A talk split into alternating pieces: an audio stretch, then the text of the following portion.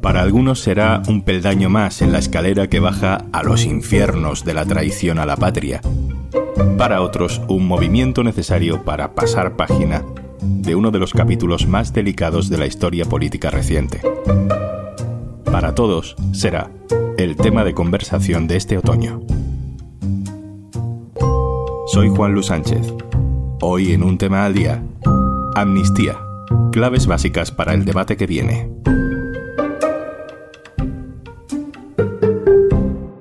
Una cosa antes de empezar. Hola, hola. Si estás volviendo estos días al trabajo, a clase o a la rutina en general, te dejo por aquí 60 días gratis para que pruebes Podimo porque escuchando podcast todo se lleva un poquito mejor. Entra en podimo.es barra día y eso, 60 días gratis. Esto ya está en marcha, ya está pasando.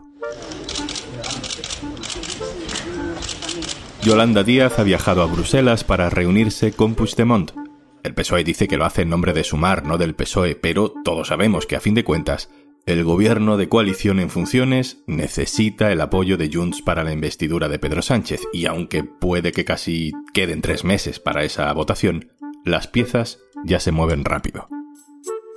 Para poder negociar hay que negociar sobre algo, y ese algo, como en su momento fueron los indultos, ahora es la amnistía. Como pasó también con los indultos, de entrada parece imposible, polémico, arriesgado, eh, munición perfecta para la derecha. Pero, como pasó también con los indultos, tiene pinta de ser el camino para evitar una repetición electoral. Así que, si vamos a estar tres meses hablando de amnistía, mejor entender de qué estamos hablando exactamente.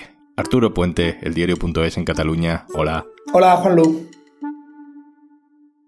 Cuando hablamos de amnistía, hablamos de perdonar a las personas que participaron en el procés en el 1 de octubre, más concretamente. Hemos hablado mucho de indultos precisamente sobre este tema, así que lo primero y por ir al grano, ¿qué diferencia hay entre un indulto y una amnistía?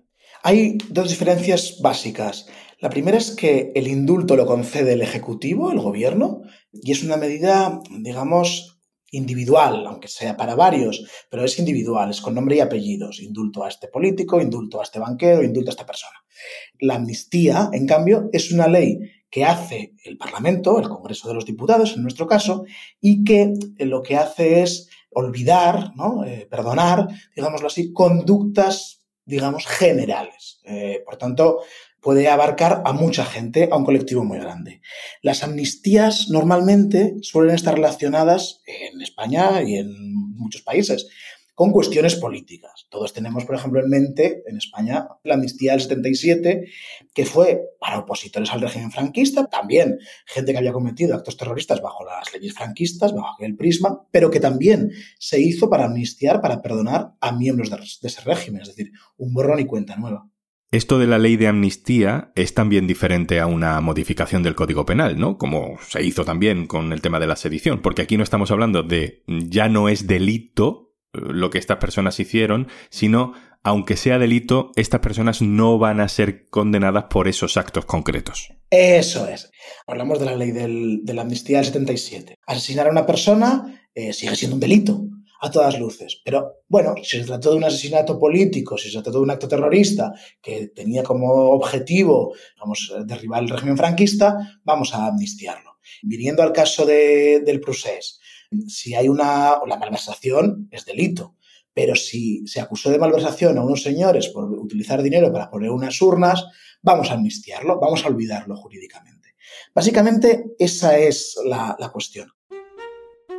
¿De cuánta gente estamos hablando, Arturo? ¿Cuánta gente tiene el independentismo en mente cuando habla de los posibles beneficiarios de una ley de amnistía? Quien mejor ha calculado esto, o digamos con más detalles, son Mion Cultural. Hablan de 600 beneficiados directos.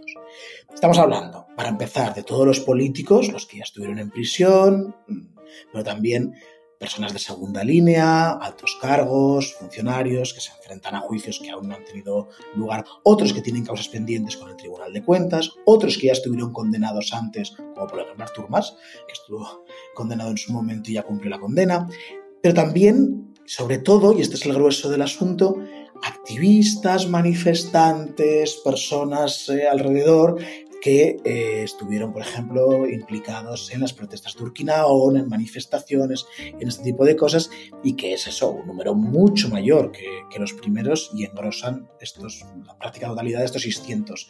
Ahora bien, el perímetro de esta amnistía, a quién tiene que introducir y a quién no, seguramente eh, sea motivo de controversia y ya lo, lo ha empezado a ser. Eh, en su momento Junts dijo que quería que Laura Borràs nada por corrupción en un caso que muy poco o nada tiene que ver con el proceso, pues nada de nada, dijo que también la quería introducir en, su ley de amnistía, es decir, la quería esculpar penalmente. Esto eh, para mucha gente que se echó las manos a la cabeza. Es que Republicana, por ejemplo, o Jaume Sens en su momento dijo, no, no, no es para esculpar a corruptos ni a personas que han cometido ilícitos penales que no tienen nada que ver con el proceso, sino para acabar con un problema político que ha ido a los juzgados y que se ha judicializado cuando no debía de ser así. Me ponías antes el ejemplo de la amnistía del 77, me decías que fue una amnistía para, entre muchas comillas, eh, para ambas partes, y, en este caso se habla de que los policías imputados por las cargas del 1 de octubre también podrían entrar en ese perdón colectivo. Sí, los juristas, eh, no todos, hay mucha controversia jurídica, pero hay varios juristas, y no solamente, digamos, de un lado, sino que también independentistas, que dicen que para que esta ley de amnistía esté de acuerdo con los valores de igualdad, es decir, sea la ley igual para todos, tiene que introducirse también los procesados, los enjuiciados, del otro lado, ¿eh? entre comillas. ¿Quiénes son los únicos enjuiciados aquí, procesados no independentistas? Son los policías y mandos policiales que actuaron el 1 de octubre en Barcelona, en aquella jornada de votación, en la que evidentemente hubo escenas de violencia policial. Esto se ha se ha instruido por parte de un juzgado y en estos momentos hay una cincuentena de policías nacionales, sobre todo, que están a la espera de juicio. Ya digo, hay algunos juristas que dicen que esto tiene que ser así. Otros echan las manos en la cabeza. ¿eh? Hay algunos otros juristas que dicen que para nada, que además las convenciones internacionales impiden explícitamente aplicar amnistías a funcionarios que hayan cometido el delito de tortura al que podrían llegar a ser condenados estos policías. Tiene pinta de que vamos a un otoño donde la derecha va a repetir una y mil veces que la amnistía es inconstitucional. Del otro lado, la izquierda y los independentistas dirán que es perfectamente constitucional. ¿Qué te dicen a ti los juristas, Arturo? Vamos a ver, la legislatura pasada lo que se consideró era que una ley de amnistía era manifiestamente inconstitucional. Esto lo dijeron los letrados del Congreso que tumbaron la proposición de ley de los independentistas. Claro, decir que una cosa es manifiestamente anticonstitucional y que por tanto no puede ni siquiera ser tramitado por la mesa son palabras mayores. En los últimos meses, la opinión que la ley de amnistía es constitucional ha ido ganando cierto peso. Lo ha defendido gente tan importante como Juan Antonio Siol, ex vicepresidente del Tribunal Constitucional. No es el único. ¿Cuáles eran los grandes argumentos? Hay dos. Primero que la Constitución no dice absolutamente nada sobre la amnistía. No dice nada. Por tanto, no prohíbe la amnistía. Pero es que hay otro segundo argumento, y es que la amnistía no es una figura inédita en nuestro ordenamiento jurídico. Por un lado, ha habido amnistías fiscales. Y por otro lado, nuestras leyes, nuestros tribunales, siguen reconociendo hoy los efectos de la amnistía del año 77. Por tanto, parece plenamente incardinado en nuestro sistema jurídico, o así lo entienden muchos juristas. Hay una cosa, Arturo, eh, una frase de Puigdemont que no acabo de entender muy bien, porque dice Junts que quiere en esta negociación pagos por adelantado. ¿Esto qué quiere decir? Claro. Carles Puigdemont lo que dice es que la desconfianza que tiene hacia Pedro Sánchez es total, que no se cree nada. Y además quiere todo el rato subrayar que el PSOE ha engañado a Esquerra o que Esquerra se ha dejado engañar en la legislatura pasada, con promesas incumplidas. Y tanto, Carles Puigdemont pide que antes de prestar sus votos para nada haya pruebas de que se van a cumplir. Ejemplo, en la negociación de la mesa, Carles Puigdemont pidió que el ministro Álvarez enviara una petición firmada y sellada a la Comisión Europea para discutir la oficialidad del catalán, gallego y euskera en la próxima reunión del Consejo Europeo. Hasta que no tuvo el papel, para entendernos, Carles Puigdemont no dio luz verde a que se apoyara a la presidenta Francina Armengol para la presidencia del Congreso. Esto es lo que entiende Carles Puigdemont por adelantado. Y en esto también es interesante entender que la ley de amnistía es una ley que se hace en el Congreso y que, por tanto, el Congreso, para empezar a tramitarlo, para que haya mm, pagos por adelantado o pruebas concretas, no es necesario que esté investido eh, Pedro Sánchez. Los, grupos pueden empezar a, a hacer sus propuestas. Y esto es muy interesante porque en el calendario pone antes la posibilidad de dar pruebas de que la amnistía va en serio antes de que Puigdemont tenga que dar sus votos. Por eso yo creo que también la cuestión de la amnistía ha aparecido como una prueba importante ¿no? para Carlos Puigdemont. Pero en ese caso estaríamos hablando de un gobierno en funciones metiéndose en una ley muy delicada eh, con el riesgo de una repetición electoral, sin tener nada 100% seguro. Es una, es una jugada muy arriesgada. Sí, sí que lo es, ¿eh? pero primero Pedro Sánchez ya ha dado muestras, yo creo que más que abundantes, de que riesgo es su segundo nombre. Por otro lado, la, legislatura y la mayoría de la investidura da para lo que da. Necesita sí o sí a Carles Puigdemont, ya no es ni con una abstención, que tampoco, es decir, una abstención también te la querría cobrar.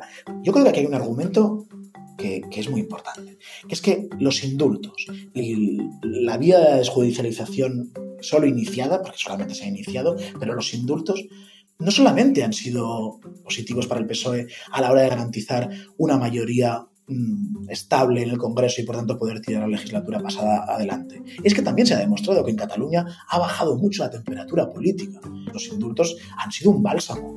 Por tanto, si los indultos han sido un bálsamo, yo creo que el PSOE puede considerar que la amnistía también puede ser un bálsamo y todavía más y que puede bajar mucho los ánimos. La sensación que yo creo que se está imponiendo en todos los actores en la negociación es que Carlos Puigdemont quiere estirar mucho la cuerda pero no romperla y que ha decidido que tiene que, negociar de forma posibilista con el PSOE.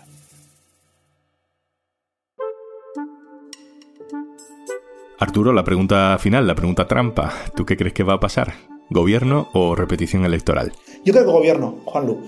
Lo creo por los movimientos que ha hecho Puigdemont en los últimos tiempos. Estamos viendo un Puigdemont que quiere negociar. Estamos viendo un Puigdemont que además quiere exhibir la negociación. Quiere decir, yo soy un actor político relevante. Arturo Puente, compañero, el diario.es en Cataluña. Un abrazo, gracias. Muchas gracias a ti, Juanlu.